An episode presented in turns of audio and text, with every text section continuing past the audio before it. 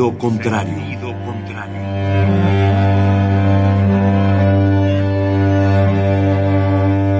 El Museo Universitario del Chopo presenta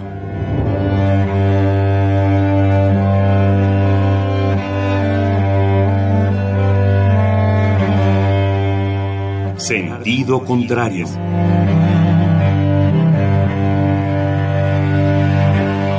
Una emisión de Marcelino Perelló. Producida para Radio UNAM, con la participación de Javier Platas.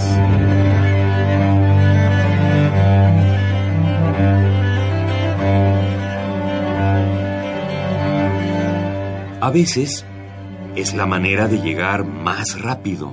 A veces. A veces es la única manera de llegar.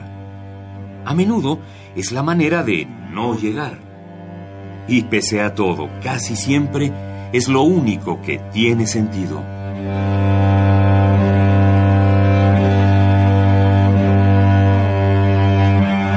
Sentido contrario. Sentido contrario.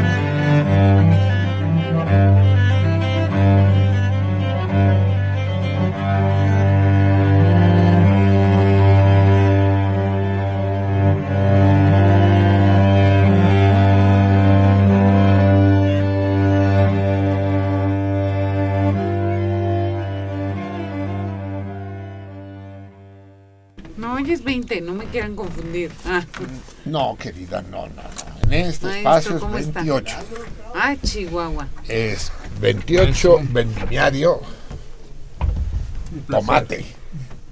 Bueno, tomate. En México decimos ji tomate. El tomate para nosotros es otro, es el verde. Hoy damos, Hola, hoy tenemos noches. que dar muchas bienvenidas, muchas Gabriela, muchas. Gabriela Coppola, Eh, Miguel Peraza. ¿Cómo están? Qué gusto. Gracias, muchas gracias. Hoy es un día de hartas bienvenidas. Eh, voy a empezar simplemente por cercanía geográfica, geométrica. Regresa nuestro misionero en las Europas, en el viejo continente, en la vieja Europa. Y sí, estamos a 28, 28, 28 vendimiario. Se nos acaba el vendimiario. Jitomate, ustedes saben que en náhuatl la partícula ji significa ombligo. Una de las versiones, versión dudosa, lo discutiremos con más cuidado, eso es de que la palabra México es lugar del ombligo de la luna. Pero eso lo decía ese cabrón que estaba medio loco, que era Gutiérrez Tibón. Entonces hay que tomarlo con precaución para hacer una rima obligatoria. Eh, México, de Metl, luna, shi, ombligo y co-lugar. En todo caso, el jitomate sí sería shitomatl, que es tomate con ombligo. La shikama también tendría Claro. ombligo. Eh, Shingue a tu madre también eh, tiene que ver con el cordón umbilical que nos ató durante tantos meses a nuestra progenitora. Salmones del mundo entero. Ya sé que están unidos, pero además de unidos, apretújense. Eso es lo que te debió decir Marte, esa madre de proletarios del mundo entero unidos. Primero porque nos habla de vosotros, pero en segundo lugar no es proletarios todo el mundo. Lo que tenía que haber dicho es proletarios todo el mundo, perdónenme. porque el desmadre que armó el cabrón. Eh, se encuentra, ¿no? Un amigo judío con otro. ¿Por qué me quitas el condón? Ya me puso el condón, el puro. Siempre, siempre es sexo seguro, cabrón. Eh, se encuentra un amigo judío con otro por la calle, con otro que con, con un En Praga hay muchos. judíos. ¿Sí? Que, que dejó alguno pinche Hitler descuidado, mal hechote, el carajo, sí. En fin, eh, se encuentra con un gentil, ¿no?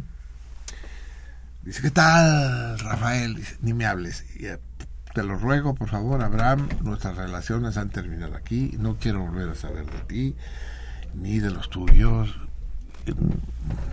No es que no haré nada en contra de ti, pero ya, ahí muere nuestra relación. Pero, pero, ¿por qué? ¿Qué pasó, Felipe? ¿Qué, qué onda? No, no, no, no, no, no, ya me enteré, ya supe. ¿Supiste qué, cabrón? Ay, sí, no mames, como si no supieras la pinche historia. Tu pueblo de mierda, ese es la peste de la humanidad. Gracias a ustedes se han producido todas las grandes catástrofes. ¿De qué estás hablando? Felipe, te desconozco. No, y mal me vas a desconocer, te digo, ya ni, ni, ni nos vamos a ver. ¿Cuáles catástrofes? ¿Cuáles nosotros? A ver, a ver, hazte pendejo, güey. ¿Jesús no era judío?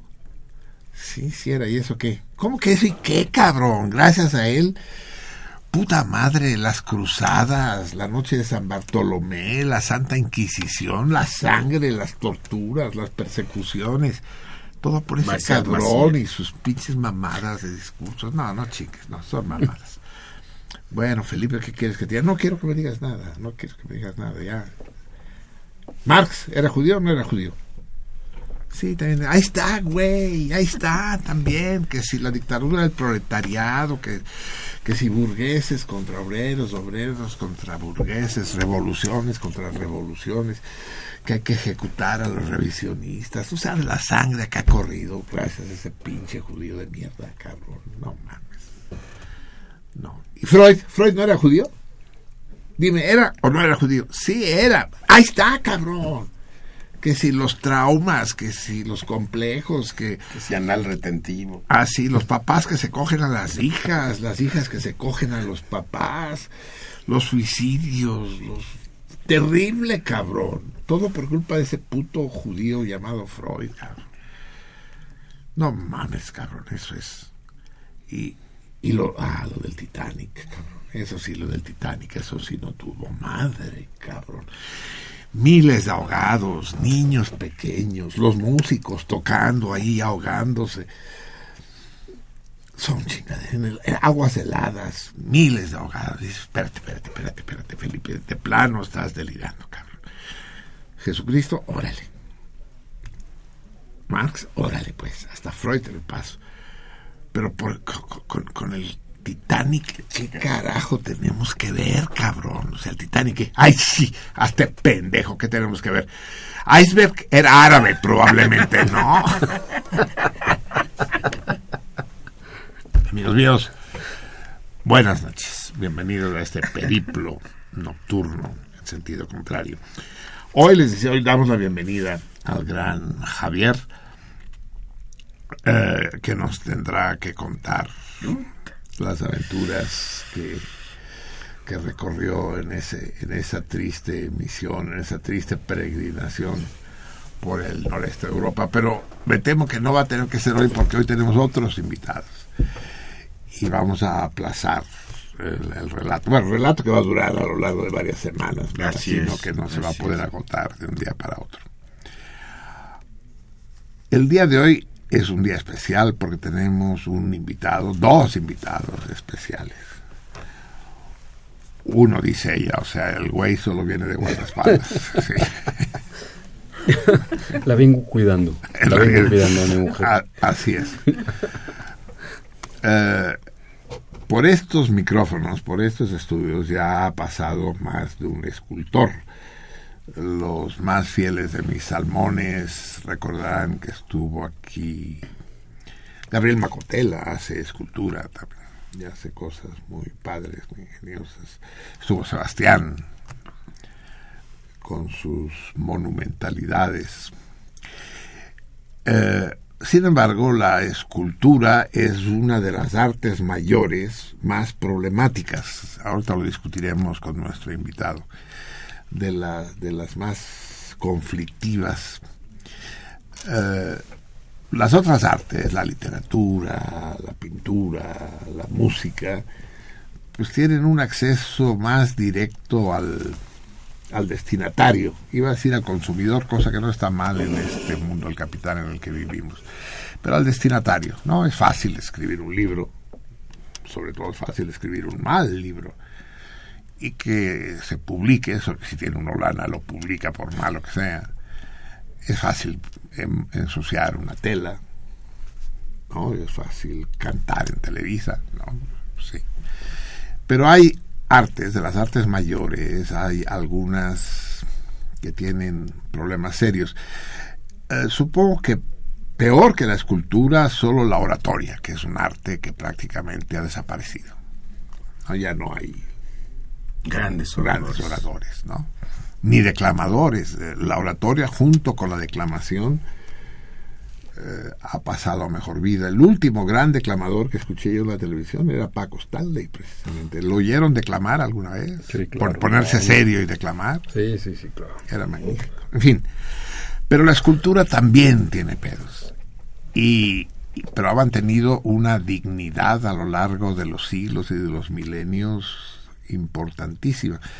Lo que pasa es que enjaretarle a alguien una escultura está más cabrón, pues, ¿no? Un cuadro lo cuelga uno donde sea, pero la escultura ya está más grueso. Y sobre todo si las esculturas miden 10 metros por 9 por 7, como son las de nuestro invitado, algunas de las de nuestro y las pequeñas. invitado.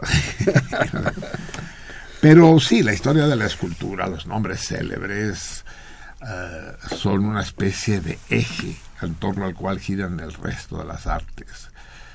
Por supuesto, las artes plásticas, más, mucho más plástico que una pintura, que una tela, es una escultura. Desde Mirón, eh, el gran escultor del 700 antes de Cristo, de Eleuteria, ¿no? Eh, su obra más célebre es el Discóbolo, ¿no? Las proporciones que, humanas. Que discóbolo, no, no, el discóbolo no es, no, no, no te hagas bolas, eh, Javier, ya te estoy viendo, no. Eh, el, el discóbolo no es ese güey que pone discos en la discoteca, para, no. Ese es disjockey, es otro pedo. El, el discóbolo, el, discóbolo es, el, que le pasa los discos al disjockey, el que está con es el, que no presta discos. Es el que no presta discos. Es un egoísta. Es un egoísta. Y después, bueno, sería interminable la lista. Bueno, la que yo pudiera hacer no sería interminable, pero la que nuestro invitado podría hacer sí sería interminable. Pero imposible no, no, no mencionar a Rodán y a su, ¿qué? A su sucesor. A su torta, ¿no? A la Camilla, a la Camilla, ¿no? Uh, o Henry Moore norteamericano. Eh, en México no es un... Eh, bueno, en el México, en el México indio, la escultura tuvo un lugar extraordinario, porque una de las propiedades de la escultura es una de las virtudes. Frente a esa dificultad en su, en su acceso al, al destinatario, tiene una virtud que es mucho más duradera que las otras. De las pinturas eh, de la civilización indoamericana queda muy poca cosa pero en cambio de las esculturas quedan auténticas maravillas. Esculturas propiamente dichas, talladas en piedra, como esculturas en cerámica y cosas, o en obsidiana. ¿Has visto, han visto ustedes ese, esa olla, esa casualita de obsidiana que un chango sostiene, que está entera, intacta? Cómo no. Que parece haber salido del taller de los, ¿cómo se llaman estos cuates de Tasco? Estos lapidarios de Tasco, no sé, maravillosos. Pero en el México contemporáneo la escultura eh, ha sido obscurecida por los pedantes de los muralistas, por ejemplo, ¿no? Insoportables exhibicionistas, eh, eh, estridentes. Ay, no mames, cabrón, pinta chiquito y pinta bien, ¿no? La pinche biblioteca de la UNAM. Ya, pintala de gris, cabrón, o sea. Y ponle ventanas, cabrón, que allá adentro no se puede respirar, ¿no? La arquitectura, la arquitectura tiene algo que ver con la escultura, sin duda. Pero Matías Geritz, no sé, vamos a, vamos, vamos a recordar un poco de la historia de la, de la, de la, de la escultura el. El espacio escultórico. Es, es, para mí más que un placer, un auténtico agasajo eh, presentarles a mi invitado de hoy, Miguel Peraza. Eh, es posible que algunos de los salmones advenedizos no estén familiarizados con su obra, pero la pueden encontrar fácil en Internet. Todo hay en Internet. Eso es. Busquen los sitios porno, pongan Miguel Peraza y, y, y Es el mejor. Es el mejor, el más vendido. El más vendido. Así es. Miguel Peraza, a, a pesar de su juventud, de su juventud relativa, como todas las juventudes, ¿no? Es obvio, ¿no? Uh, es un hombre no solo de éxito, el, el, éxito a veces es no es una medalla, sino es un denuesto en contra de un artista, ¿no? Los grandes artistas, si un gran artista tiene éxito... Eso es una contradicción, pero... A, exactamente. Solo te escucho. Con muchísimo respeto. Sí. Estoy escuchando tu discurso. Es que, es que, es que sabes, no sé si has escuchado muy a menudo este programa, pero en este programa los invitados no tienen derecho a hablar. Los invitados. Pido perdón. a todo el público. De los invitados hablo yo y, y habla Javier. ¿Te hable ella? Sí, sí, la acompañante va. No, yo estoy, Eh, no, el- yo estoy en otro asunto. El gran Miguel viene acompañado No te su, entiendo, Humberto. Dile al. de su hada madrina, de, de su dulce, Inspiración. sí, de su Musa, musa. dulce musa Gabriela. Sí. Gabriela, eh, detestas, obviamente, que se te diga Gaby. No lo detestas. Está bien. ¿No? Las dos está bien. Sí, Me gusta más Gabriela. Gabriela, es un Suena fuerte. hermoso nombre. ¿no? Mi, mi vieja también se llama Gabriela, o sea, se- tiene muchos nombres y entre ellos está el de Gabriela, sí. Muy bien, amigos míos. Eh, ya les dije quién estará con nosotros y este promete ser un programa más que especial, apasionante, con la presencia de, de este hombre, el dueño, el dueño de la plástica. Con él platicaremos eh, cómo trabaja, eh, si le gusta dar martillazos o le gusta fajar a sus esculturas, ¿no? Porque hay a lo mejor las dos cosas. ¿no? Sensaciones. Así es. Sensaciones de cincel. Así es. Eh, para acabar de entrar en calor y en color, y vamos a preguntarle también qué importancia tiene el color en sus esculturas, porque él es de los que les pone color a sus esculturas. No son como ese puto aburrido de Henry Moore. Porque ese era el tiempo del blanco y negro, ya lo saben, la televisión era en blanco y negro, cine era en blanco y negro. La ropa interior de los hombres era toda blanca, ¿no? Los teléfonos eran todos negros. Henry Moore, todas esculturas son No, un gran escultor, gran, gran. No, no, un gran maestro. Tiene también un enorme espacio. Henry Moore es, Sí, es un gran, seguro. gran, gran escultor. Es. ¿Lo reivindicas como uno de tus maestros, uno de tus Por supuesto. inspiradores? No, por supuesto. No, Moore es un es un eh, es un hombre que, que, que indaga, ¿no?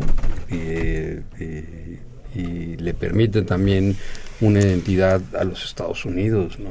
Como escultor. Qué, qué buena falta les hace a los Qué Estados buena Unidos. falta les hace, ¿no? Así es. y lo y lo y lo y les da una le da una identidad. Pero en fin, De esto hablaremos el tiempo que el, el tiempo que nos quede libre, si te es posible, dedícalo. Uy, me está regalando, digo, me lo está enseñando. No te lo estoy, no te lo traje, te lo traje de Berlín. El- de, del, del, el del Javier me está- Checkpoint Charlie. me está regalando un pin, estos que eran tan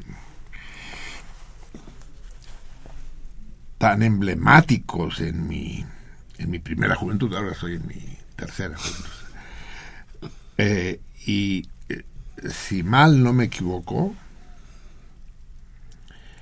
es el escudo de la República Democrática Alemana en persona. ¿no? Así es, efectivamente, en efecto. De la Alemania del Este, puta que toda me encanta. Me lo pongo y enseguida. Entonces, para entrar en calor, con, con Miguel, con Gabriela, con el gran Xavier Platas, otro, otro artista. Eh, Él también escogió la música, pero escogió una música complicada. Pero si hubiera escogido la guitarra o el clarinete, todo le sería más fácil la vida. Pero escogió el cello, lo cual...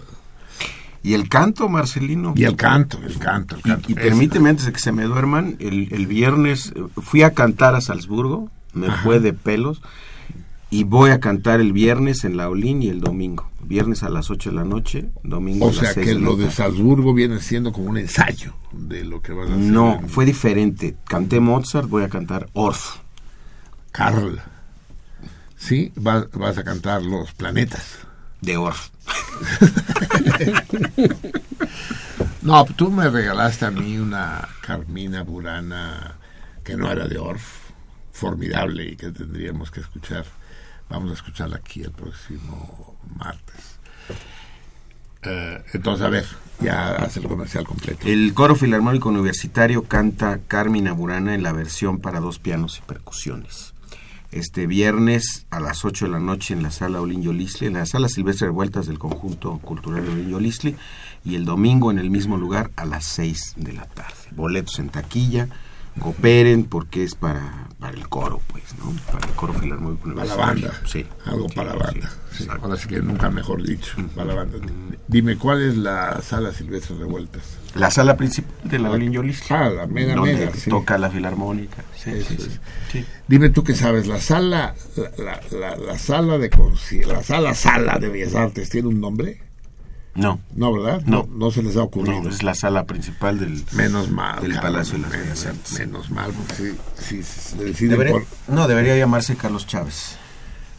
Debería No, llamarse pero Carlos Sí, Chávez. sí, sí, pero ya sabes que si le ponen nombre los tiempos que corren va a ser, si bien nos va, del Chapo Guzmán, pero eso en el mejor de los casos, porque pueden No, mira, haber posibilidades bastante más dramáticas. Yo creo que debe llamarse Carlos Chávez porque, por ejemplo, en Praga, la sala principal del Rudolfinum se llama Borjak.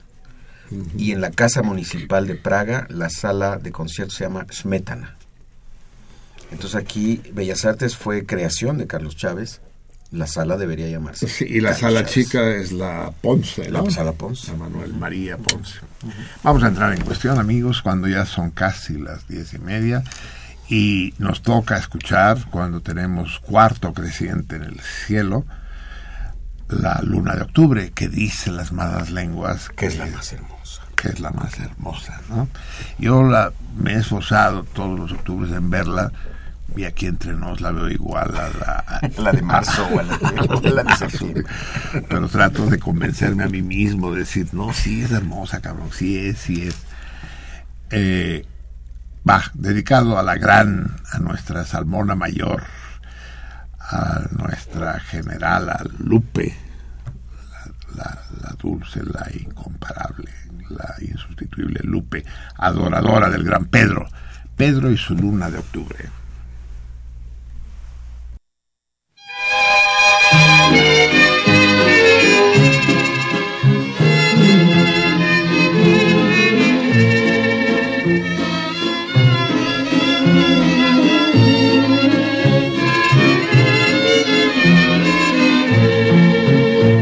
Las lunas, la de octubre es más hermosa, porque en ella se refleja la quietud de dos almas que han querido ser dichosas. Al arrullo de su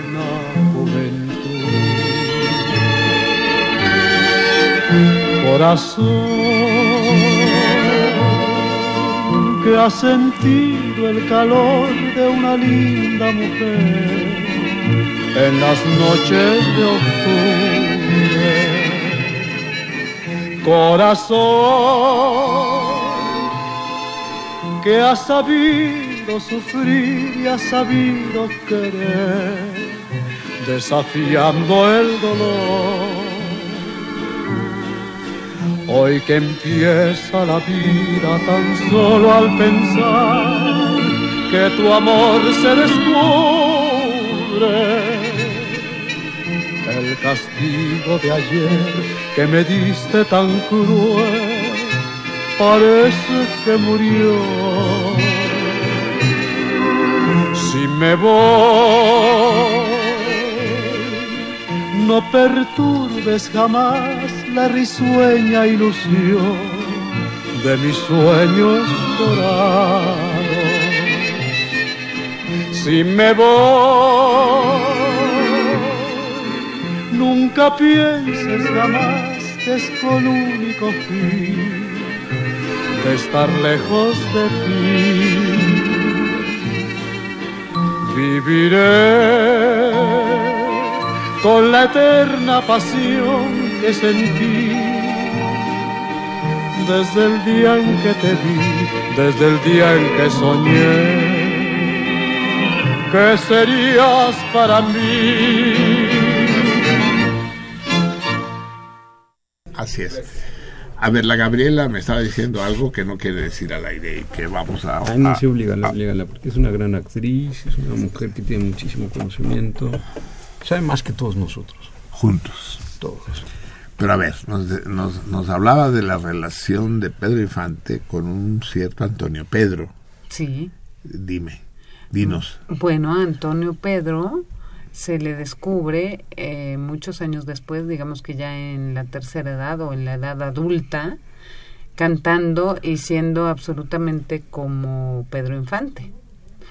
¿Siendo y- en qué sentido? En todo, en expresiones no verbales, en actitudes, en forma de cantar. Un clon, en vaya. tono. Sí, haz de cuenta. Entonces empiezan a sacar similitudes y descubren que este que tiene ciertas cicatrices que tenía Pedro Infante. Empiezan, siempre estuvo en duda la muerte de Pedro Infante porque lo único que se recuperó fue su esclava. La, hélice del avión. No, y la Ah, esclava que tenía decía- esclavas que Sí. viajaban con él. Sí. Fue lo exacto. Dos, dos. Bueno, dos. digamos que fue la única que sí se quedó con él. Pero él, su cuerpo estaba carbonizado, estaba todo quemado. Entonces, la lógica diría que si el metal se puede fundir, maestro escultor, si el metal se funde con el calor, ¿cómo es no que me la vas a venir a hablar ahorita de Ayotzinapa porque vamos a acabar. Ah, No, no, no. No vamos a terminar nunca, nunca. Bueno, no, sí, la noche de razón. Tengo que, tengo que decir, maestro Peraza y maestro Perello. Maestro Perello, este, el metal funde, se funde con calor. Sin duda, maestro sí. Peraza, ¿me avala en esto? Así es. Entonces, eso quiere decir que la esclava se tuvo que haber carbonizado igual que el cuerpo de Pedro Infante, que hasta terminó más reducido, porque evidentemente estaba tan quemado que hasta se redujo su estatura, o sea, todas sus... Ya, te ve- ya, ya veo a- para dónde vas. Entonces resulta que aparece este señor Antonio Pedro, que es casi un clon, y este, y pues todo el mundo dice que Antonio Pedro era Pedro Infante, y el señor murió, no sé exactamente la fecha, pero hace relativamente Y las, poco. las edades coincidían, digamos. Todo coincidía. Las edades, nada más que él nunca, nunca quiso aceptar en vida que, que él que era, Pedro Infante. Pero tú estás convencida de que sí. No, o sea, se, se maneja como, como Vox Populi, pero Es. convencida, pues no, ni lo conocí. Ah, pero es una historia apasionante. ¿Tú la Sí. habías oído? No, no conocí. No. No, no, yo tampoco. Había oído algo así de Pero hay Maximiliano. grabaciones de él. hay- Sí, hay, o sea, bueno, si entran, como en internet se encuentra todo, si entran a internet y ponen Antonio Pedro, van a encontrar todas las teorías, los programas de televisión en los que salió, este al maestro Cantinflas diciendo que él sabía que Pedro Infante estaba vivo, que nunca murió. Este, creo que el maestro Chespirito también sabía que Pedro Infante estaba vivo, o sea, gente que testifica que efectivamente Pedro Infante nunca falleció. O sea, que él Se quiso, escondió.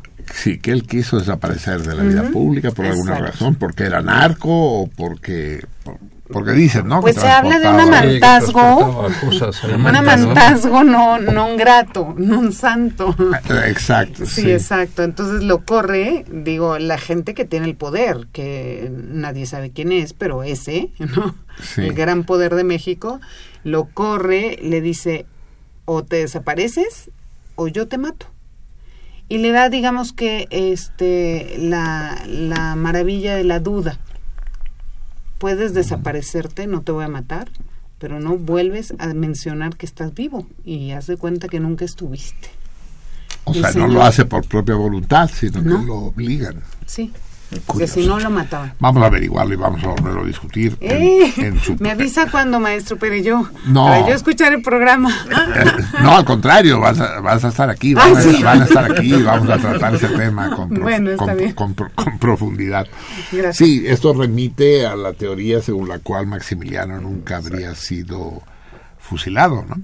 No sé si lo platicamos. Ah, ese es otro también. Complejo también. Sí, que habría habido un pacto con Napoleón III, lo exiliaron al Salvador y vivió ahí muchísimos años con el nombre de Justo Armas.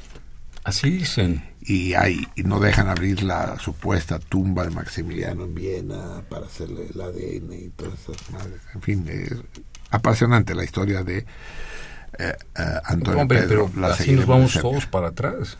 No, sí, sí, También la de Cuauhtémoc la de... No, bueno, pero el maestro Peraza estuvo hace poco, en breve, con este una bisnieta del general Porfirio Díaz. Y bueno, tiene, digamos que, primicias de ese asunto. Sí. No, no, no, pero bueno, son las, las mismas cosas, o sea, esa Especulación. Uh, manera de reconstruir, qué oportunidad hay de reconstruir esto. Eso es la ¿Cuál sería, ¿Cuál sería la importancia de, ¿Cuál sería la aportación, por ejemplo, de que uh, no se murieron? O se murieron. O se murieron después, fueron después. ¿Cuál sería la importancia? que, que, que, ahí yo es donde me pierdo. ¿Qué, qué, qué aplica? Sí, y sobre todo, en y siguiendo con los ejemplos de Pedro Infante y de Maximiliano, podemos llegar a también la falsa muerte de, de un tal Jesús de Nazaret.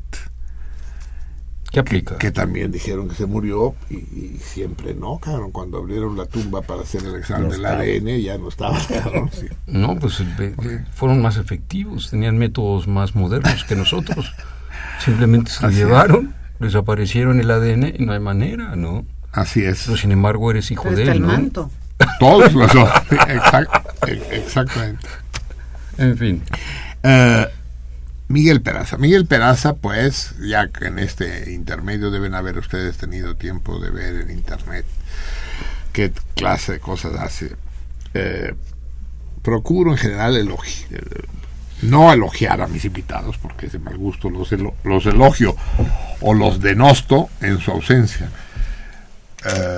pero déjenme decirles que la escultura de Peraza es realmente asombrosa y no sé encontrar, desde hace, hace poco que lo conozco personalmente, hace, hace poco que nos hemos hecho amigos, y, creo que esa que, esa técnica abigarrada que comprende no solo todos los materiales, sino todas las perspectivas posibles de lo que es el juego de volúmenes representado por la escultura y que difícilmente pueden ser eh, enclaustrados en un estilo determinado, corresponda a su personalidad. Hay, hay gente en este mundo que cuando uno dice es un matemático, o ves y dices, pues es un matemático, y es únicamente un matemático. ¿no? Su, conversación se reduce. ¿Sabías que raíz de dos no es racional? ¿no? Sí.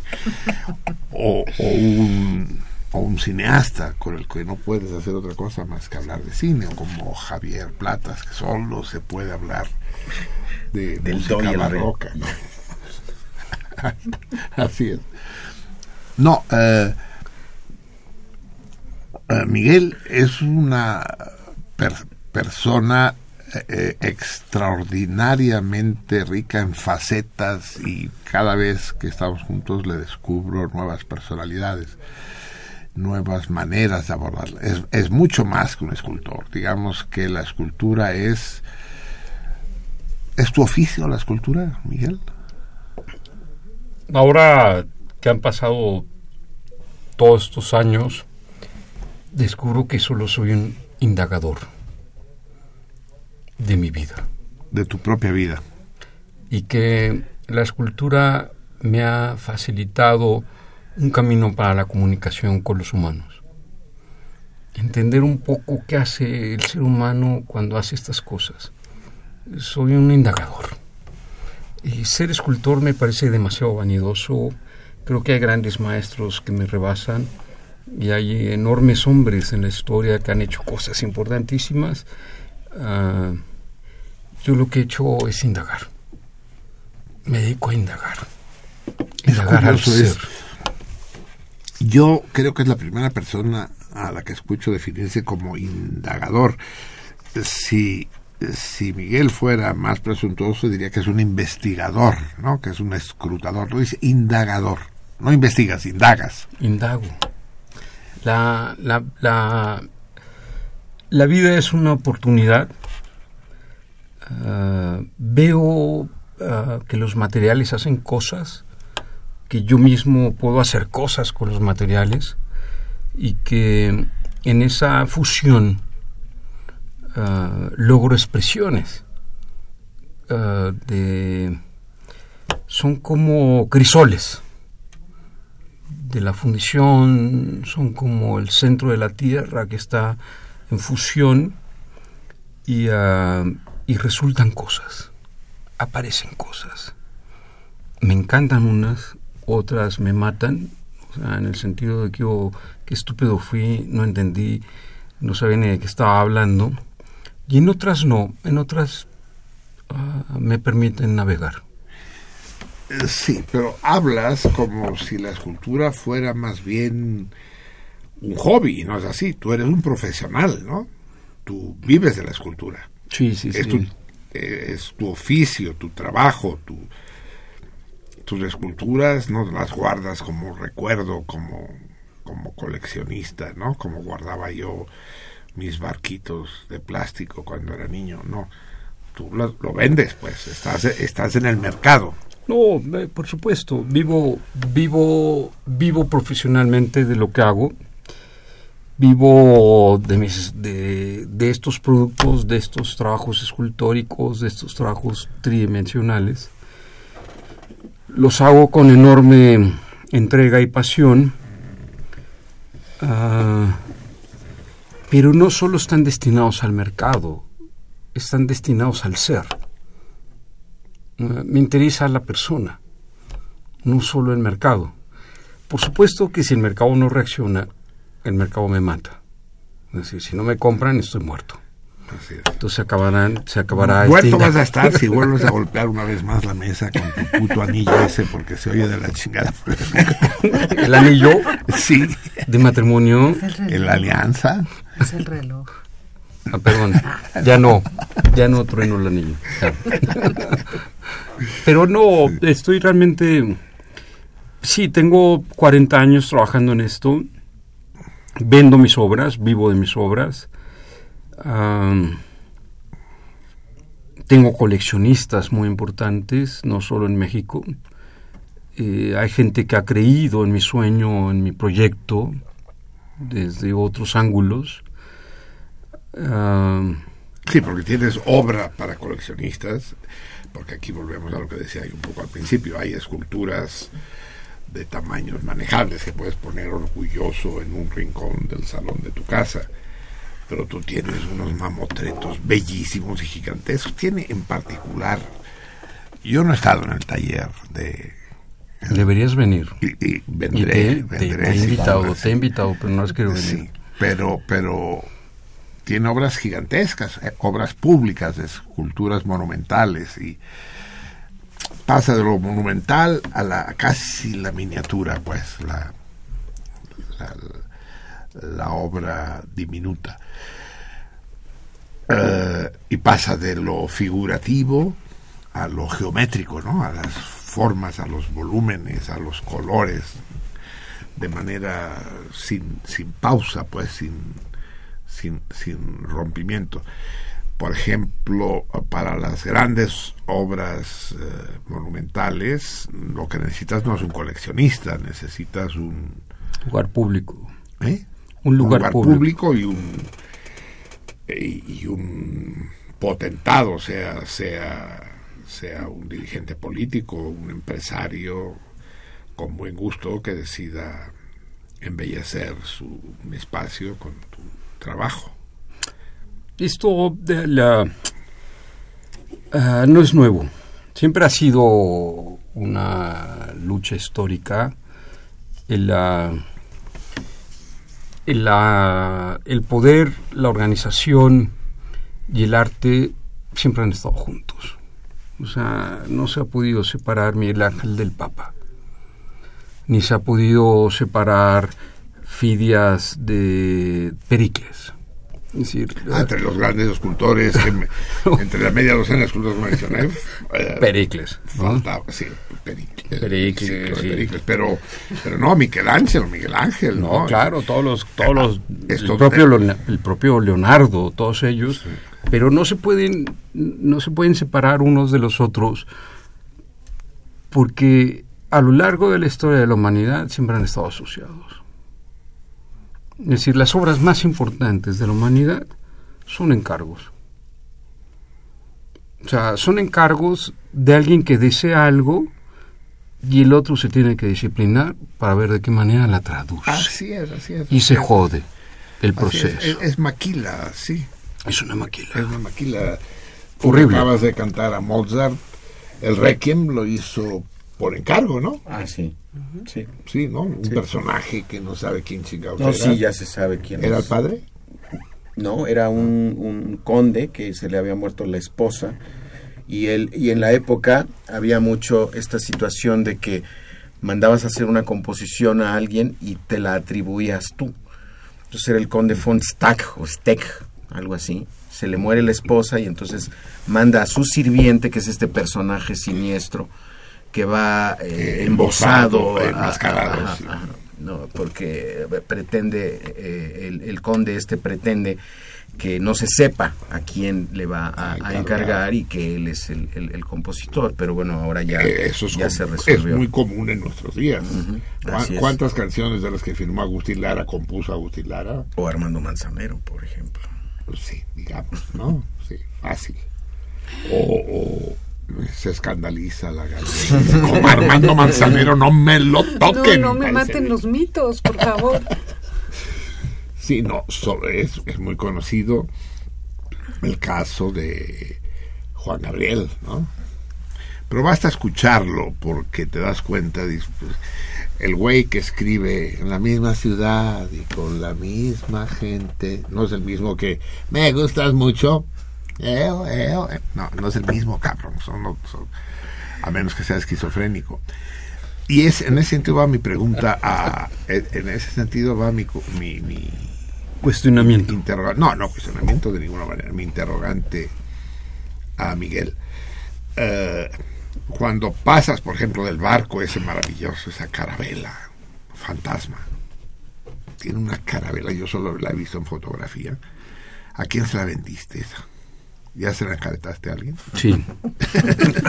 afortunadamente, afortunadamente mis coleccionistas, que así les digo, pero... Tienen casas grandes. No, son, no, son ingenuos porque creen en ti.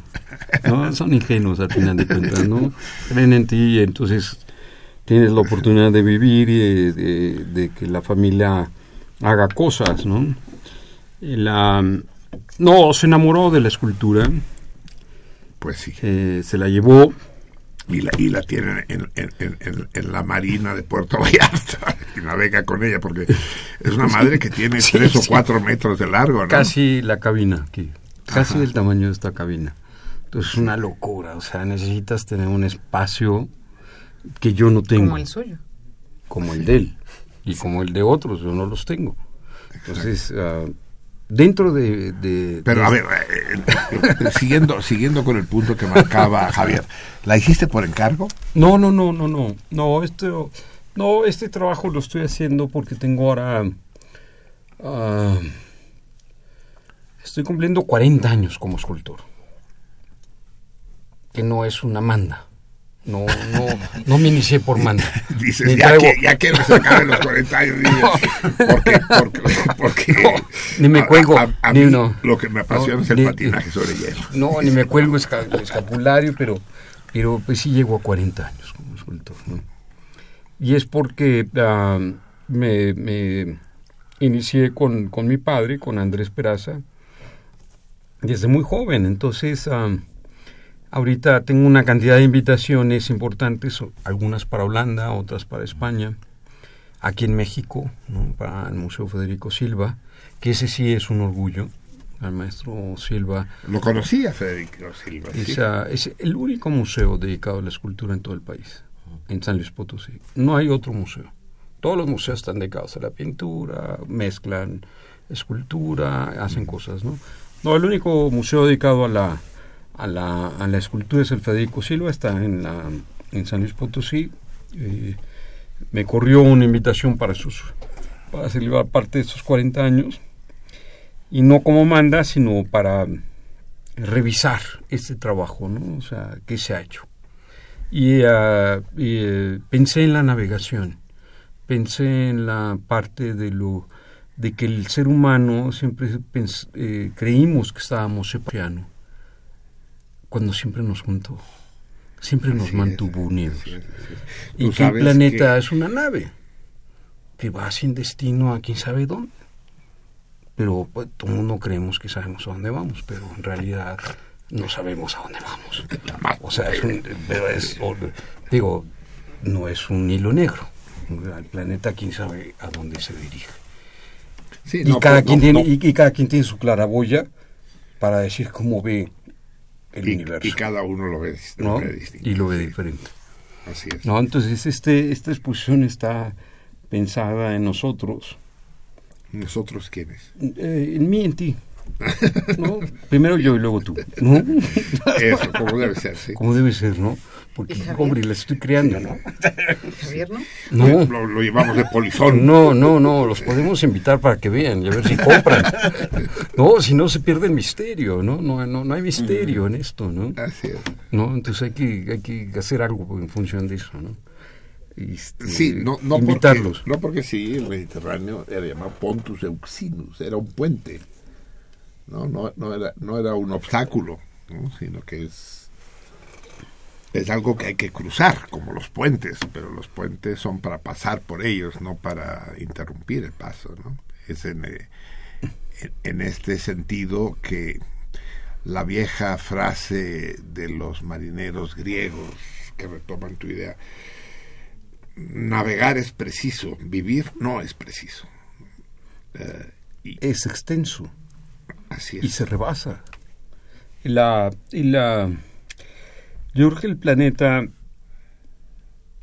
y seguramente estoy equivocado, ni siquiera quiero decir cosas asertivas o verdaderas o, o mentiras, seguramente es un pedazo de algo, de un puerto del universo.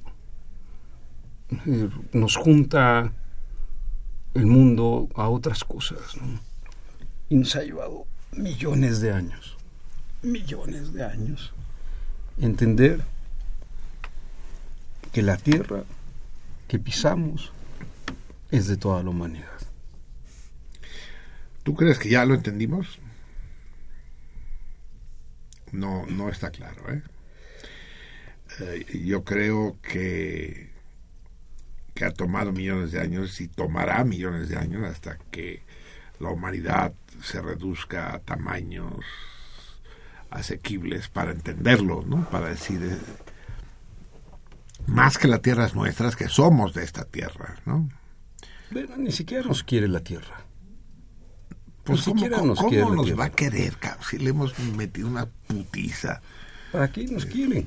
Así es. Somos ¿Para una- quién nos quiere? ¿Para qué nos quiere, cabrón? Ya que No saben estos, ¿no? contribuimos. Porque los quiere, no, no, no tiene necesidad, ¿no? Ni por eso la indagación. Dice, tierra, ¿puedo indagar qué has hecho? Puedo decir qué has hecho. Te puedo interpelar. Te puedo interpelar para tratar de entender este desastre. Así es, así es. Esto que dices ahora, me acabo de leer una madre que me estremeció. Resulta que, ya saben, ese fantasmagórico accidente en la planta nuclear de Chernobyl, Mm. que nunca quedó claro si fue o fue parte de la provocación para desarmar el socialismo, en fin. No, pero quién sí sabe. tienes ¿Cómo? niños, sí tienes niños dañados. Ah, no, que sí, que, que hubo un accidente, que hubo un accidente nuclear, sí lo hubo. Lo que hay, quiero ¿no? decir es el origen. ¿no? Ah, que- sí, ¿cómo fue? Cómo, ¿Cómo cómo, se sus- pasó. Bueno, entonces fue evacuada toda la zona, una zona grande, donde ya no hay hombres, esos hombres de los que hablas tú, de esa humanidad. Entonces se ha llenado de animales, se ha vuelto una especie de reserva de plantas y animales, una reserva natural. Está llena de osos, de venados, de jabalíes, pero un chingo, y que caminan ahí entre las ruinas de la ciudad, y porque ya no hay los hombres que los que los maltratan, que los estorban, que los extinguen. Hay una especie de renacimiento en Chernobyl, renacimiento del que no forman parte los hombres, ¿no? Y que tal vez eh, coincide con esta interrogante tuya a la Tierra, ¿no? De, de- de plantearte, Sí, nos necesita. que- sí, Más bien no nos necesita. el que no necesita. La Tierra no nos necesita, el planeta no nos necesita. No, Somos muy soberbios. Somos en- in- inmensamente soberbios cuando pensamos que le hacemos cambios o modificaciones. Ah, Y que Yo si creo que- nosotros no sobrevive. o que la conciencia humana está en cuánto tiempo sucedería después de eh, el apocalipsis, ¿no? Eso, a mí me, lo que me caga es que somos apocalípticos. apocalípticos, cosas, sí, ¿no? sí. O sea, es, puta, todos somos apocalípticos y la ma- yo yo yo creo que parte del pensamiento de la libertad o de las del ejercicio del trabajo o de la indagación es entender dónde hay espacios que te den otra manera de la reflexión, que te permitan. Y la reflexión no viene de la universidad, ni de los científicos, ni viene del propio ser. O sea, tenemos métodos de aprendizaje, ¿no? La mayéutica, el, eh, los métodos del saber, pero en realidad tú también tienes una intuición para sobrevivir. Y si no, Sí, llama la intuición, llama, o te llama mecanismos de defensa, en fin, sí, sí. Sexto sentido, séptimo sentido, si no te mueres.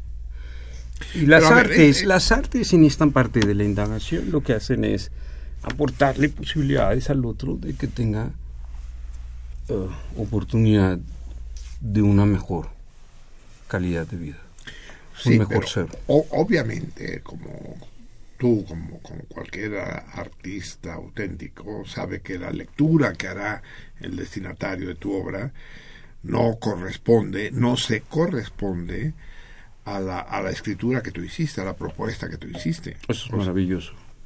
Esa es la, la mano del hombre en la caverna. O sea, vendrán otros descubridores. O sea, no, no puedo trabajar para los vivos todo el tiempo. Mm. Aunque sí me encantaría que me entendieran los vivos. Y, y, y si, y si además entienden los pendejos, ya, ya, ya, ya, ¡Ya le hicimos!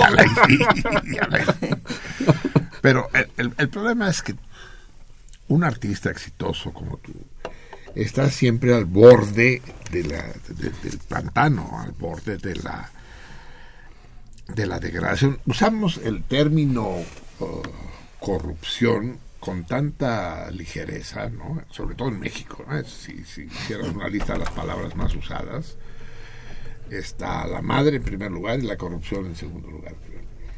Y nos olvidamos que la- me estás diciendo música a mí. ¿Te atreves a decirme música? Hablamos después.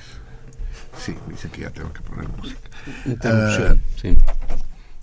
Eh, ya no sé qué estaba yo diciendo. ¿Qué estaba yo diciendo? Estaba, De la estaba- corrupción. Estaba, yo diciendo. De la que- corrupción. ah, ah, la corrupción. palabras, la De, mayoría. de La- justo la el momento en el que entra la música. Sí, la, la corru- la corrupción. Olvidamos que, que corrupción es un sinónimo de podredumbre. La gente corrupta es gente que está podrida, es decir, descompuesta.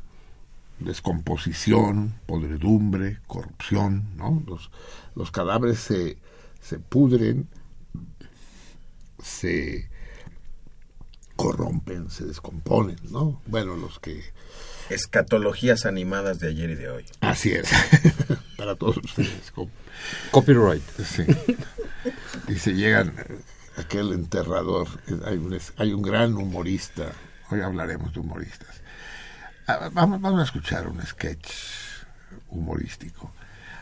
Hay un humorista catalán, pero él solo habló en catalán, que dice, es que a veces no llega un material, cabrón, de la chingada, dice que nos llegan unos unos cadáveres tan tan jodidos dice, que hasta hasta les tenemos que echar unas pencas de maguey para que coman algo los gusanos cabrón. bueno en lugar de música vamos a hacer una nueva pausa pero quiero déjenme decirles que, tanto Miguel como Gabriela son, son gentes de mundo, son gentes muy perspicaces y como toda la gente de bien, son gentes con gran sentido del humor. La última vez que estuvimos en una reunión juntos, eh, Miguel nos hizo partirnos de carcajadas. Lástima que tu chiste sobre el discurso platónico no sirve para la radio. ¿no? Pero Es muy gráfico. sensacional. Eh, pero a lo mejor sí te pediré que nos cuentes tu paso por el por la terapia intensiva. Eh, vamos a escuchar a un humorista catalán. Ya, ya, ya, ya lo subieron a la página del programa en sentido contrario. Eh, pero pero para aquellos que no la hayan visto y escuchado, vam- vamos a escucharla ahora. Vamos a escucharla breve, porque hay, hay dos sketches, ¿no? Uno... No, va- vamos a escuchar el del Francisco. Eh, el, el humorista se llama Juan Carlos Ortega y es realmente notable. Se lo recomiendo mucho, eh, Gabriela, Miguel. Busquen los sketches de Juan Carlos Ortega. Él hace todas las voces, aunque no lo parezca. No es, fíjate, hablando de, de artes en declive, hablábamos de la oratoria y de la declamación, un género que está desapareciendo es de los imitadores. A mí siempre me fascinaron los imitadores. Y cuando digo fascinar, no quiero simplemente hacer un superlativo de gustar mucho, sino de fascinar, de hipnotizar, de... De llevarte a otra parte. Sí, los De la imaginación. Eh, sí, Juan Carlos Ortega no es un imitador, es simplemente un repertorio de voces y un sentido del humor fuera, fuera de lo normal. Vamos a reír un rato juntos, Salmones, y regresamos enseguida con, con Gabriela y con Miguel. Vamos a escuchar, pues, eh, es eh, Juan Carlos Ortega finge estar haciendo un programa de radio parecido a este en el que recibe llamadas telefónicas. ¿Lo conoces? No. Ah, entonces considérense afortunados de no conocerlo porque ese placer lo- los espera llegando, llegando al final de la cuadra. Escuchemos el sketch que se llama Francisco. The Bronx and Staten Island too. Nos llama ahora Francisco. El turno de otro oyente. Otra historia se va a abrir a nuestros oídos. Otra historia cargada de emociones, cargada de verdades. De esas verdades que solamente en la noche podemos encontrar. Francisco, buenas noches. Buenas noches. Adelante, amigo. Bueno, vamos a ver. Dos cosas son las que yo quiero proponer aquí. Una tiene que ver con una llamada que se ha producido Sí. y la otra es una cosa más personal. Empecemos con, con la llamada que se ha producido, si le parece, De acuerdo. si le parece bien. La primera tiene que ver con. La viudedad de la oyente anterior, De ascensión, sí. que su marido murió estando en una librería que se le cayó encima una colección de libros de Alianza Editorial. De Alianza Editorial, exacto. Quiero decir que son mu- somos muchos los que entendemos eso. Yo perdí a mi hermano también en, en una librería en la misma situación y, y, y oír a, la oyente Ascensión ha sido para mí pues coño pues una, una, una manera de, de- de no estar solo ¿no? Claro. De- Ujú. es decir pues también la ha pasado a otra persona ¿no? Claro. Y eso de algún modo te, y eso la- ya que no me a mí me, le sirve de compañía. De, me reconcilia con el universo Su hermano también recibió el impacto de... de- de un- unos libros de Alianza Editorial que estaban Ujú. ahí en la librería Bueno, y lo perdimos, lo perdimos. Tenía 62 años y vaya. se nos fue, se nos fue como, como un pajarito. Me cago en, me cago en todo lo que se mueve, joder. Tranquilo, tranquilo. Francisco, Joder, joder, joder. ¿qué, qué es lo otro que nos quería Sí, la otra cosa que yo quería proponer aquí, eh, más personal. Mm, Adelante. Vamos a ver, eh, señor Ortega, uh, usted es homosexual. ¿Perdón? Usted es homosexual, pregunto. No, no, no, no, no, no soy homosexual. Joder, joder. ¿Qué ocurre? No, ya, no, que esto me, esto me desbarata todo lo que tenía yo previsto. ¿Qué quería decir? No, no, da igual, da igual. No, no, que- No, no, no, si ahora ya no tiene, ya... sí. no, pero díganoslo igualmente, no sé si... Lo que yo iba a decir tenía, tenía sentido en el, en el supuesto hipotético de que usted Mm, estuviera metido en esto del, del homosexualismo, pero no, si no, si usted no, si usted no es homosexual, no, Pero es que no sé lo que no quería... tiene sentido de decirlo. Ya, pero no sé lo que quería decir. eh, dígalo, no sé, a lo mejor, no No sé. sé, bueno, lo que yo le quería eh, proponer es Mm. que, nos, que nos viéramos, que, que nos conociéramos y bueno, pues y a partir de ahí de, de- de conocernos, de, de vernos unos días, Mm, surgiese algo, pues, pues entonces ya pues pen- pensar ya eh, eh, a lo grande, pensar ya a mayores, en, en una convivencia, en una... Bueno, eh, lo siento, no sé qué decirle. Mm, mm, Me sabe mal, enti- entiéndame No, también. eh, no, no, tengo nada, obviamente, en contra de ello, pero, Ya, ya, ya, ya. ostras, no... Quiero decir que si fuera el caso, mm, eh, obviamente se lo diría y yo qué sé, quién sabe si... Claro, pero eh, pu- pu- pudiéramos establecer una relación. eh, además, quiero decir que los oyentes a mí me son lo que me llenan la vida. Y bueno, también podría ser que en el aspecto sentimental. Ya, bueno. Pero no, no. No, pues si no, no, yo había llamado ya para, un modo probar. No, no, claro. Ay, perdón. No se preocupe. A probar si yo pudiera Sí, sí, no, por supuestísimo. iniciar una vida. Pues, Ujú. Bueno, Francisco. ahora me da un poco de, de, de vergüenza. ver No, no, no, tío- po- por favor. No, no, no, no, vergüenza en absoluto. Usted no, no ha hecho nada que deba mm, avergonzarle para nada. No, no, no, en pero, absoluto. pero está totalmente... Totalmente seguro. Sí, sí, no, no, seguro. Hombre, nunca se puede asegurar, pero sí. A, a veces uno Mm, quiere estar seguro de algo y, Ya no, no, y de claro. repente la vida te da un mazazo, te da una vuelta y Mm. aquellos principios que tú considerabas sólidos Mm. se van a la mierda. Mm. Que no que no que no estuviera usted en esta situación Mm, pf, de cambio de paradigma que usted a lo mejor no se da cuenta y, Mm, No, bueno, no, no, no lo sé. En todo caso, Bueno, bueno, nada, no. lo, va- lo- lo dejamos aquí eh, agradeciéndole, eso sí, su llamada y su testimonio. Muy, muchas gracias, caballero. y a- algún, algún hermano ¿Perdón? algún hermano que tuviera usted homosexual o algo Eh, No, no, es que no tengo hermanos, tengo una hermana y... o, o- o su padre que fuera homosexual, su padre o algo. No, no, no, ta- tampoco, tampoco. Eh, gracias, un abrazo muy fuerte, caballero. Hasta luego. Adiós, buenas noches. Buenas noches, amigo de la radio, amigo de la noche.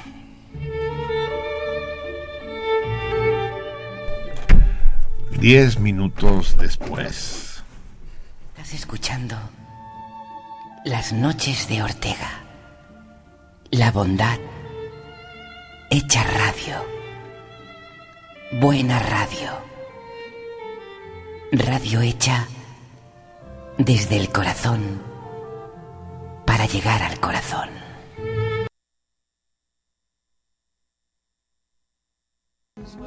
Os hablo a todos, a todos los que sufrís. Qué guay es el Ortega. Y también te hablo a ti, oyente que decides llamar a la noche. Como Francisco. Francisco, buenas noches. Hola, buenas noches. Adelante, amigo. So- soy el, el- el que ha llamado antes. ¿El que ha llamado antes, cuán- cuándo? El que quería saber si flirteabas con el homosexualismo. Sí, Francisco, eh, eh, ya había quedado claro. ¿Ha, ha habido al- al- algún cambio en estos últimos minutos? ¿Cómo dice Francisco? ¿Ha- ¿No ha habido algún cambio en estos últimos minutos? No, no, Francisco, sigo igual. Sigues igual. Sigo igual. Y gracias por su llamada, de Yo, verdad. si no te parece mal, Hmm. voy a seguir llamando Hmm. aproximadamente cada cinco o seis minutos Muy bien. a ver si hay algún tipo de novedad. Muy bien, Francisco. y a ver si algún día tenemos la suerte de que traspases esa fina línea que separa la heterosexualidad Hmm. de la férrea homosexualidad Muy bien. podemos usted y yo tener una aventura de índole erótico. Muy Yo bien. por, por, por intentarlo no en eso no voy a quedar. Gracias, Francisco, por su llamada, amigo. Adiós, adiós. Un fuerte abrazo. Ojalá esta maldita biología no me impidiese satisfacer a todos los oyentes. Odio mi condición heterosexual. Me gustaría ser al mismo tiempo heterosexual y homosexual, hombre y mujer. Me gustaría... Estas son las noches de Ortega. Una semana después. Llega el turno de Marta, que nos llama desde Elche. Marta, buenas noches. Hola, buenas noches. Adelante, amiga, ¿qué nos quieres contar? Bueno, a ver, yo te llamo, eh, más que nada, más que por mí, te llamo por mi padre. Por tu padre, dime. Porque, en fin, el, el que realmente quería hablar contigo es mi padre, Ujú. pero tenía miedo a que no le dejaseis eh, pasar por antena o algo. Pero hombre, ¿por qué no vamos a dejarle pasar? Dejamos pasar a... Pero un segundo que te lo paso. De- de- Papá, papá, ponte. De acuerdo. Dejamos eh, a todos los oyentes que entren en la antena, por supuesto. Hola, ¿qué tal? Hola, buenas noches. ¿Te has pensado ya algo o qué? Francisco, ¿Has pensado alguna cosa de, de- de mi propuesta? eh, Fra- Francisco, eh, vamos a hablar claro. Eh, no va a haber ningún cambio. Sigue siendo heterosexual. No de, no, de verdad, no va a haber ningún cambio y me parece muy feo lo que usted ha hecho de hacer que llame su hija para que le pasemos en antena. De verdad, le pedimos de todo corazón que no llame más. Sa- ¿Sabe usted que los micrófonos de la cadena SER están abiertos para todo el mundo y para usted también estuvo abierto este micrófono? Pero no podemos estar insistiendo continuamente. a ver si ya, yo, yo ya le he dicho a, Francisco, a la Marta, ya, llama a la radio a ver si... Francisco, de verdad. Porque estas cosas pueden de un momento a otro. Hmm. Que uno es eh, férreamente heterosexual Francisco, hasta que de repente pues el homosexualismo le invade, Hmm. como me pasó a mí, yo he sido heterosexual toda la vida, sí. hasta los 54 años. Muy bien, Francisco. Y luego de repente de la noche a la mañana me convertí Hmm. Al homosexualismo militante. O sea que esto puede pasar a cualquiera. Muy bien, Francisco. Le agradezco mucho su, su llamada. Ya digo, a los 54 años me llegó a mí el homosexualismo. Muy bien, Francisco. Me llegó la- el homosexualismo a mí como, Ujú. como una epifanía de golpe. De golpe. Eh, Me levanté por la mañana Eh, Francisco, de y verdad. me miré al espejo y me dije a mí, a- me a mí, Francisco, Hmm. te has hecho homosexual. Muy bien, Te has hecho homosexual. Muy bien. ¿Y, y- y qué, qué crees que hice? ¿Qué, qué hizo? Pues aceptarlo. aceptarlo. Aceptarlo como tú lo debes aceptar. Pero, eh, Francisco, no es mi caso, de verdad. Porque estas cosas llegan con- como llegan. Hombre, no, tal vez no es del plato de gusto de nadie, pero una vez que ya te has- te has- una vez que te has instalado bien férreamente en lo que es la temática homosexual, eh, de, ahí, de ahí no te quieres mover. De ahí no te quieres De ahí mover. no te quieres mover. Una vez ya, ya digo, férreamente instalado en lo que es el homosexualismo radical. Sí, sí. Ahí no te quieres mover. Muy bien. Está gusto, está está bien. gusto. Francisco, gracias por... Sus más y sus menos, pues como Muy bien, Francisco, de verdad. todas las facetas de la, de la vida. Un abrazo enorme, Francisco, gracias. Y estas cosas, pues digo, si me, si me ha pasado Francisco, con 54 años, ¿por qué no le va a pasar a, a este amable locutor muy bien. cuya voz me embelesa? Porque a mí tu voz me embelesa. Francisco, gracias por su llamada. Un abrazo muy grande. Adiós, cariño, adiós. Adiós, adiós. Sometimes I wonder Me maldigo. Me maldigo con todas mis fuerzas. Casi... Casi podría decirse que me odio por no haber caído en la cuenta, por no haber sabido ver quién es el que más está sufriendo en la historia de esta noche. Dos semanas después.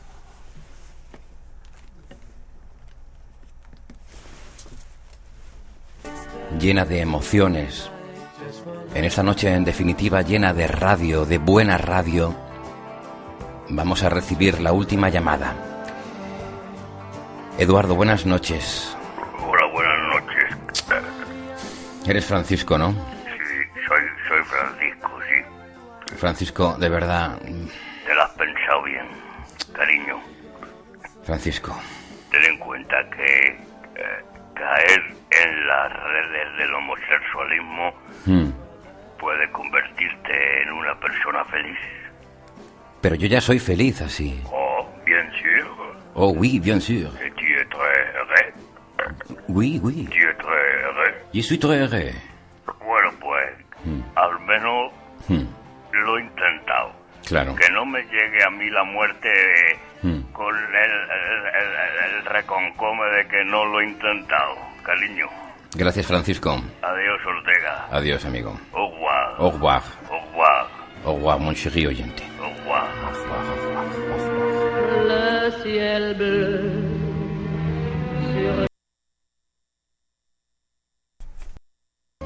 Hemos homenajeado a un hombre que con su cerebro nos ha hecho felices. Y esta radio siempre tiene un momento, un último momento para vosotros. Tenemos la última llamada, el último ay de dolor. Francisco, buenas noches. Adelante, querido amigo. Yo, yo llamé la semana pasada eh, Mm. por el tema de tu homosexualismo. Ah, sí, lo, lo recuerdo, lo recuerdo. No ha habido cambios. eh, No ha habido ningún cambio no, no, durante esta semana. no, no ha habido ningún cambio. Francisco, gracias por su llamada, de verdad. Y no quieres, Francisco, no quieres dar el paso. no, de verdad, no. No quieres dar el paso No. a este territorio No, de la homosexualidad. no, de momento no, pero si hubiese algún cambio, de verdad que yo se lo... quieres, Mm. vamos, vamos poco a poco. Mm, Tampoco es cuestión de, de forzar la máquina. Muy bien. Ahora que tú vas a, Mm, a empezar en, en esto de la homosexualidad, va- vayamos poco a poco sin forzar máquinas. Gracias, Francisco, por su llamada. Un gran abrazo. De acuerdo, pues nada, ya llamaré en otra semana a ver si hay cambios. Cuando usted quiera. Adiós, buenas noches. Un fuerte abrazo, amigo de la radio, amigo de la noche.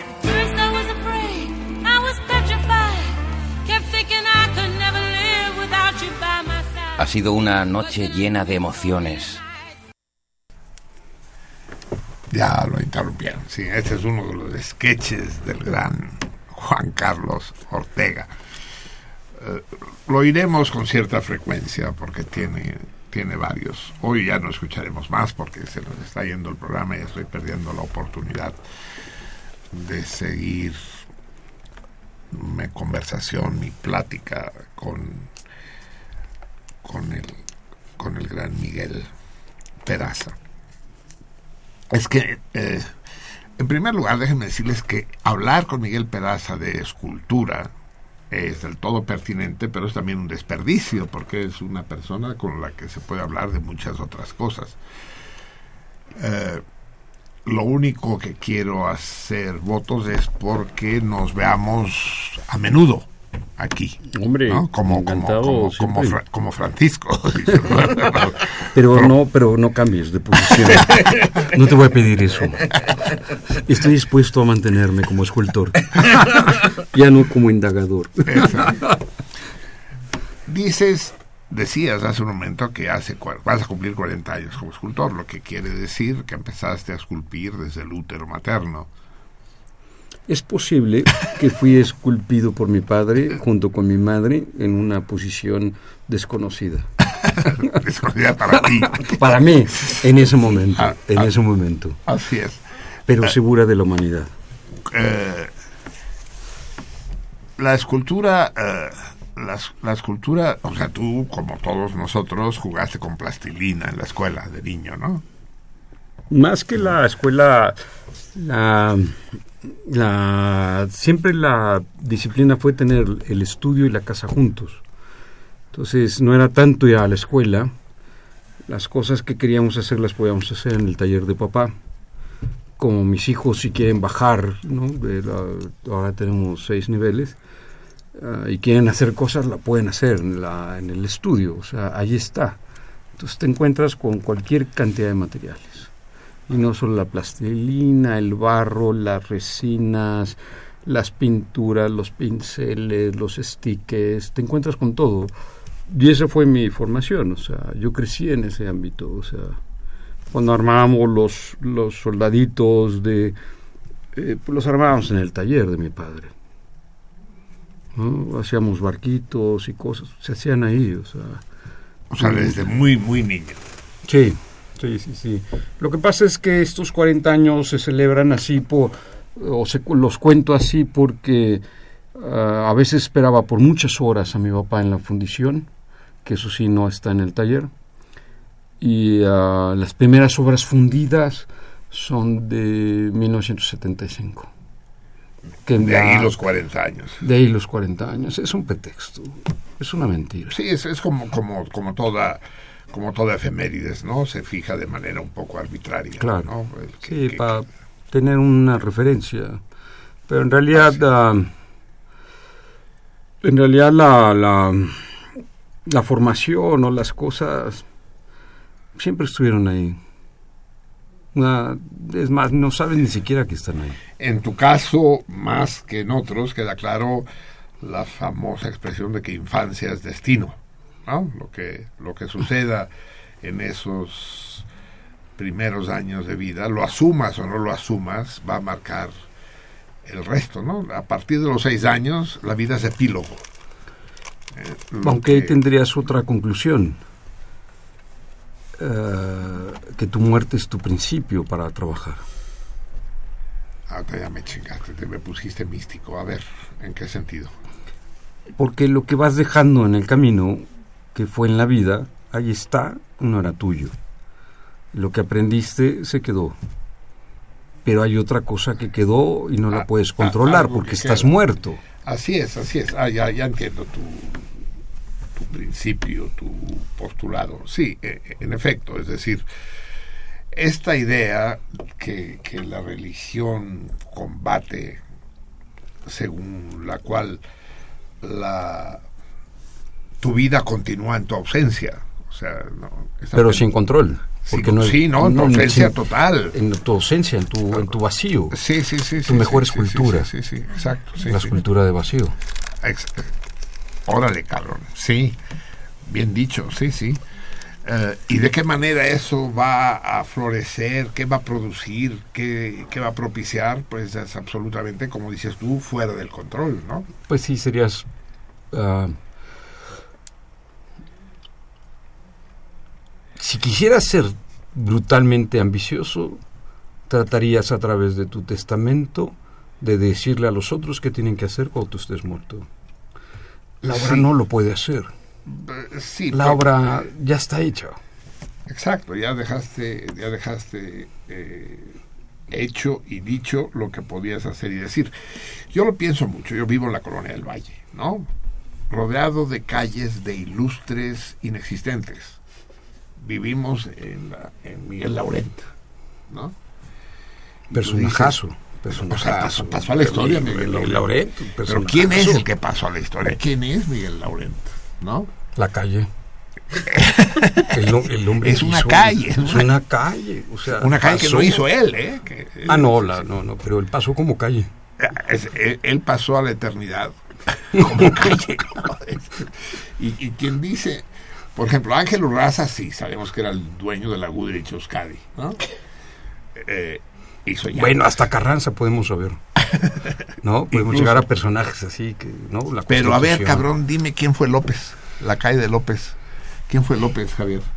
Eh, ¿López Cotilla o, o López López? López Cotilla. La calle de López es una de las calles más antiguas de la Ciudad de México. Del centro histórico, claro. Así es, paralela a San Juan de Letrán. Bueno, los imberbes dirán Lázaro Cárdenas, eje central. Y ningún cronista de la Ciudad de México, que los ha habido en excelsos, han sabido decir de qué López hablan, ¿no? Que si Santana, que si López. Es. López era, López era, entre otras cosas, el seudónimo de Hidalgo. Eh, existe la obra esta de de Ibargüengoitia, ¿no? Los pasos de López. Que por lo visto nuestro señor cura se la bebía en burdeles. Y la así, Bueno, no sabemos, no sabemos, no tenemos testimonios. Solo hijos. Solo descendencia. Hijos, nietos, nietos. sí. Que nos dejó la constitución y una cantidad de cosas los hijos. Así es. Eh, en, en todo caso, efectivamente, este, este delirio de la inmortalidad es, eh, es pro- propiciado por las religiones, ¿no? Por, por la vida eterna, con un cierto, un, un cierto miedo a la muerte que no se entiende, no se concibe, pues. Y la sabemos. Saben ustedes, saben ustedes, Gabriela, Miguel, eh, uno de los grandes jugadores de ruleta rusa, Javier Miri, fue el gran escritor ruso Turgenev.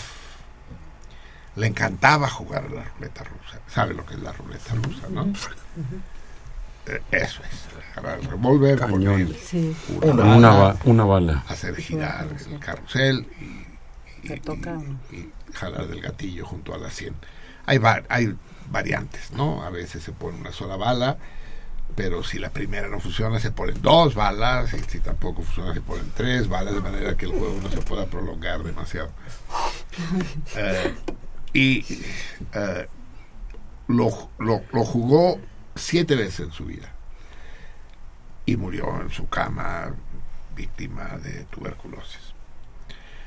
Y una vez le preguntaron a Artur Turgenev, dice, oiga, ¿y no le aterroriza esto? ¿No le da miedo lo de jugar a la ruleta rusa?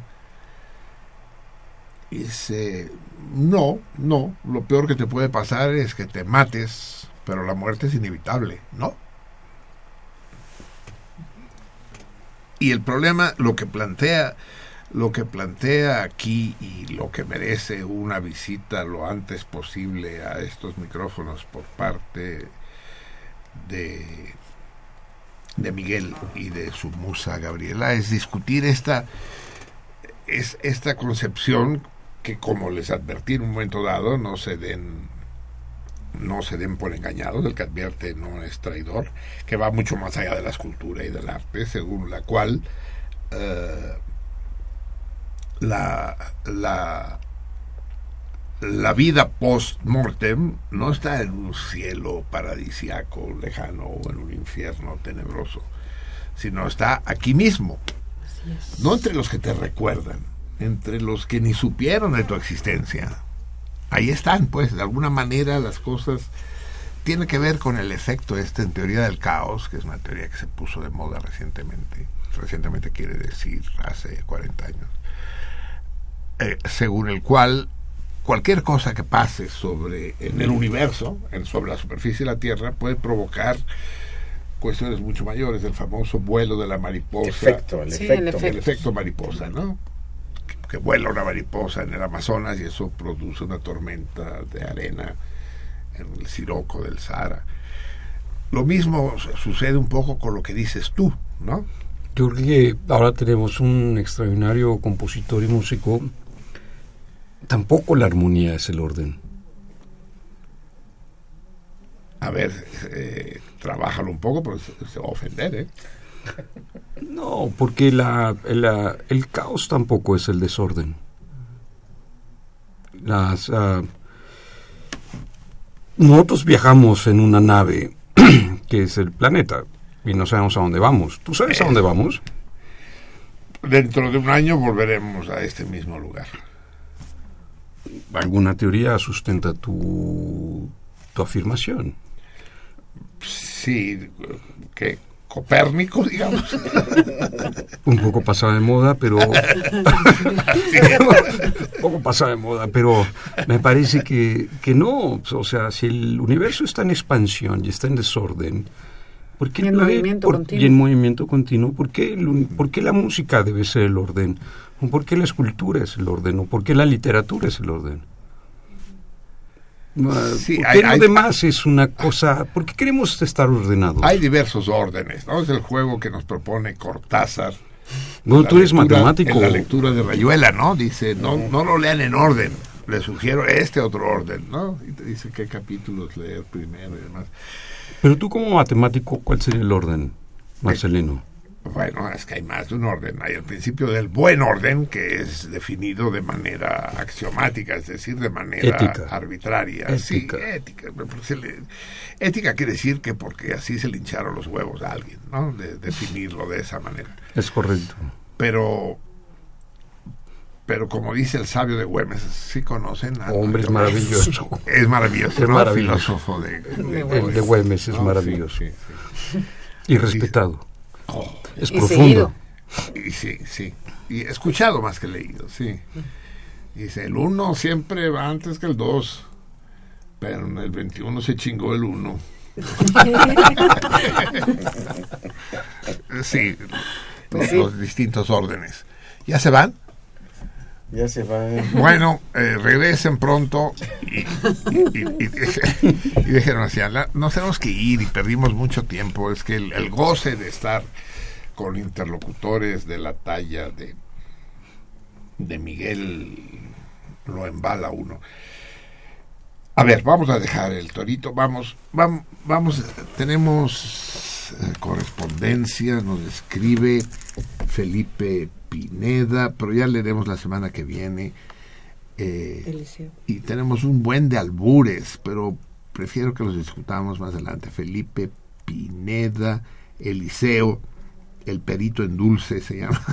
el perito en dulce, me- pero son cartas. Car- Carolina Zapata. Ah, ya, ya los discutiremos, pero sí quiero poner un torito especial y un premio especial que no he que, que no he eh, acordado antes. Sí, sí, me voy, me voy, me voy. Nos vamos, nos vamos, nos vamos. Eh, que no he acordado antes con Miguel, que es el siguiente. ¿Qué te parecería, Miguel, que diéramos el- el- al que responda bien el torito y salga, eh, salga agraciado, que le regales una visita a tu taller Encantado. y Encantado. el libro este, ay, un libro formidable, un- De Amura. El mar. El mar, yates y estilo de vida. Oh, es extraordinario. ¿Te parece bien que se lo regalemos al que acierte el torito? No, ustedes y deciden, en el favor. momento que yo diga ya, pueden, pueden llamar y el primero que llame se llevará este otro libro personalizado y dedicado por el propio Miguel que se llama El arte del mercado del arte. Eh, ac- acuérdense cuál es nuestro teléfono, aquí se los repito, 55 36 89 89. Quien llame ahora se llevará, el primero que llame se llevará de Miguel Peraza, autografiado, El arte del mercado del arte. Y, el, y esta joya editorial que es Amura, cerca de navegación, de embarcaciones, junto con una visita al taller de, de Miguel, lo tendrá el que resuelva el siguiente torito. A un célebre escultor le pidieron que hiciera la estatua de un célebre escritor para ponerla en la calle. Y la hizo, solo que la hizo de tal manera que las autoridades decidieron retirarla. Y finalmente la corrigieron y se instaló. Contéstenme, ¿quién es ese célebre escultor y ese célebre escritor cuya estatua fue retirada en una de las grandes ciudades del mundo? Me tengo que ir corriendo porque tenemos de operador al pinche Purorán que no de ser difícil coger con él porque es muy poco flexible. Eh, Pero da la clave que ibas a decir. Ah, la, la, la, la clave es que lo envolvió con una gabardina. Eh, no me balconees, hombre. Él sí sabe la respuesta. Eh, eh, Miguel Perazo, un agasajo. Gabriela, qué gran placer muchas tenerlos por aquí. No, gracias, Marcelino. Viajero. Traigo mucha música, ¿eh? Traigo Hay que escucharla. Mivi, intolerante de Purroalán, gracias por todo. 133 y 3. Y amigos míos, recuerden, no se porten bien, no valen la pena. Nos vemos aquí dentro de seis días, 22 horas y media. Sean tensos. El Museo Universitario del Chopo presenta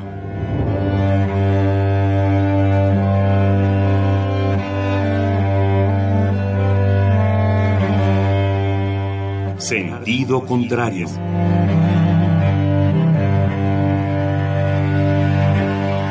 Una emisión de Marcelino Perelló. Producida para Radio UNAM, con la participación de Javier Platas.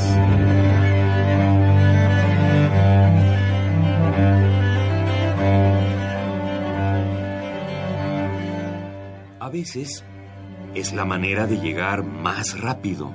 A veces, a veces es la única manera de llegar. A menudo es la manera de no llegar. Y pese a todo, casi siempre es lo único que tiene sentido.